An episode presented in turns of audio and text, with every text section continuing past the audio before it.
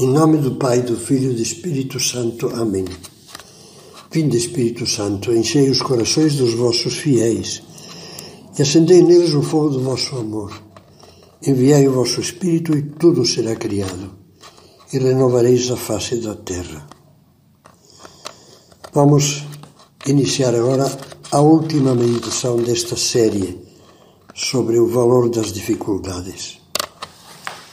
E poderíamos dar como título desta meditação As dificuldades mestras de esperança. É bem verdade que as dificuldades, como já vimos, são um bom desafio que nos convida a ultrapassar os nossos limites. Mas também é certo que são, com frequência, uma comprovação evidente das nossas limitações. Nem todas as dificuldades são facilmente superáveis, mesmo havendo a melhor das boas vontades.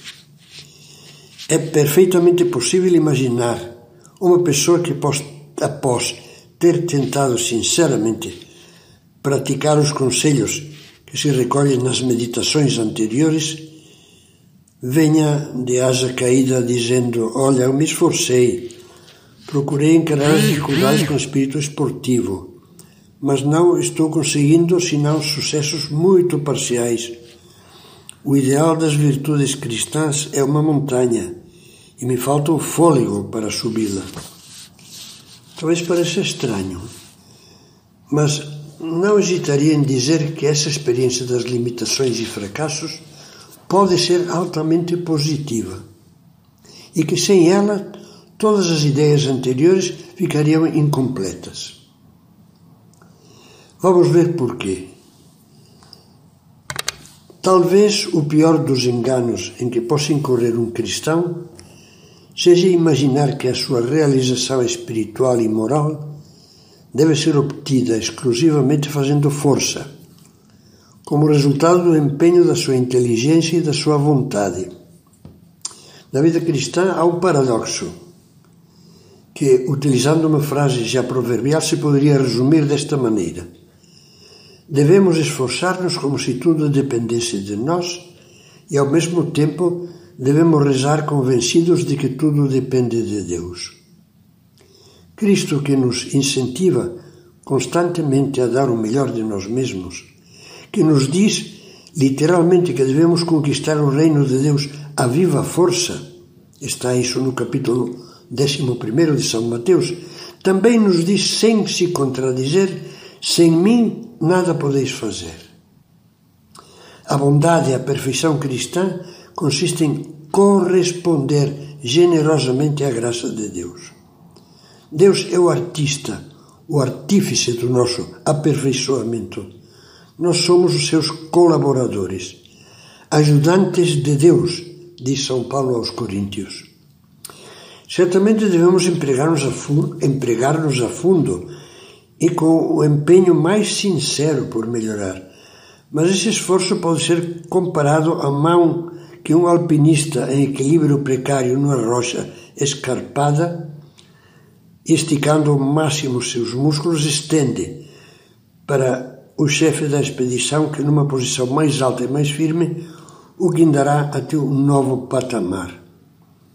Essa comparação, como todas as imagens, é insuficiente para expressar o jogo em que se unem a graça de Deus e os nossos esforços, mas reflete de algum modo a verdade.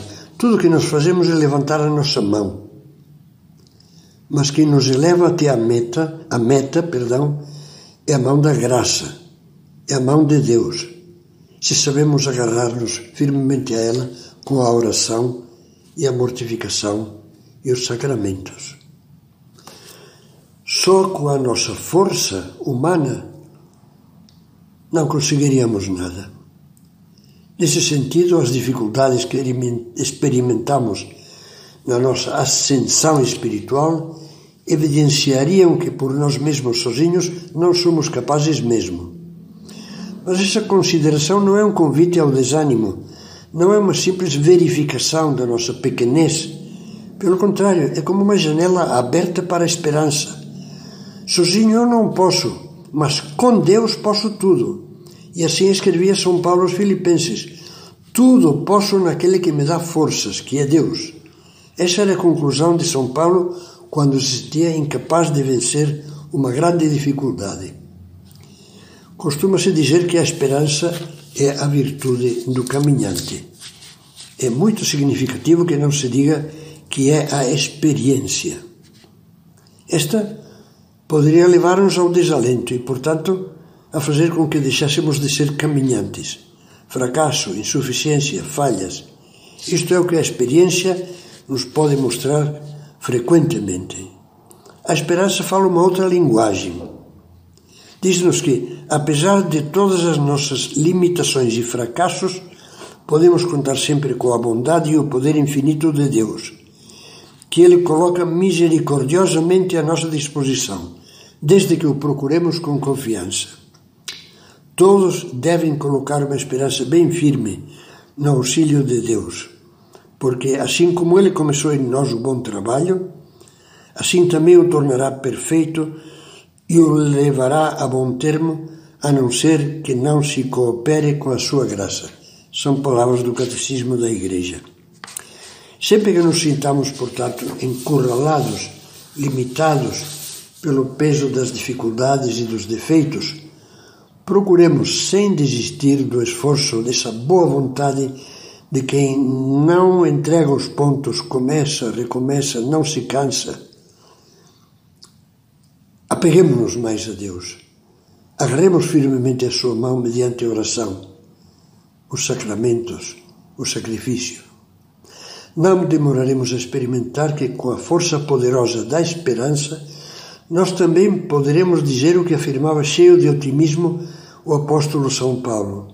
De todas estas coisas, estava dizendo dificuldades, estava falando de dificuldades sem conta, saímos mais do que vencedores por aquele que nos amou. Se Deus é por nós, quem será contra nós? É assim que as próprias dificuldades se tornarão trampolim, mais uma vez para saltar mais alto. Desta vez serão o trampolim de Deus. Em suma, e para concluir estas reflexões, é pelo caminho das dificuldades que o cristão avança até a meta da sua realização, que é a santidade. Paradoxalmente, as dificuldades que aparecem na vida com o rosto do inimigo, quando são encaradas com o espírito cristão, revelam-se excelentes amigas que nos prestam inestimáveis serviços. De modo que, se entendermos as coisas com a perspectiva da fé, teremos de terminar dizendo: Obrigado, meu Deus, pelas dificuldades que tanto me ajudam.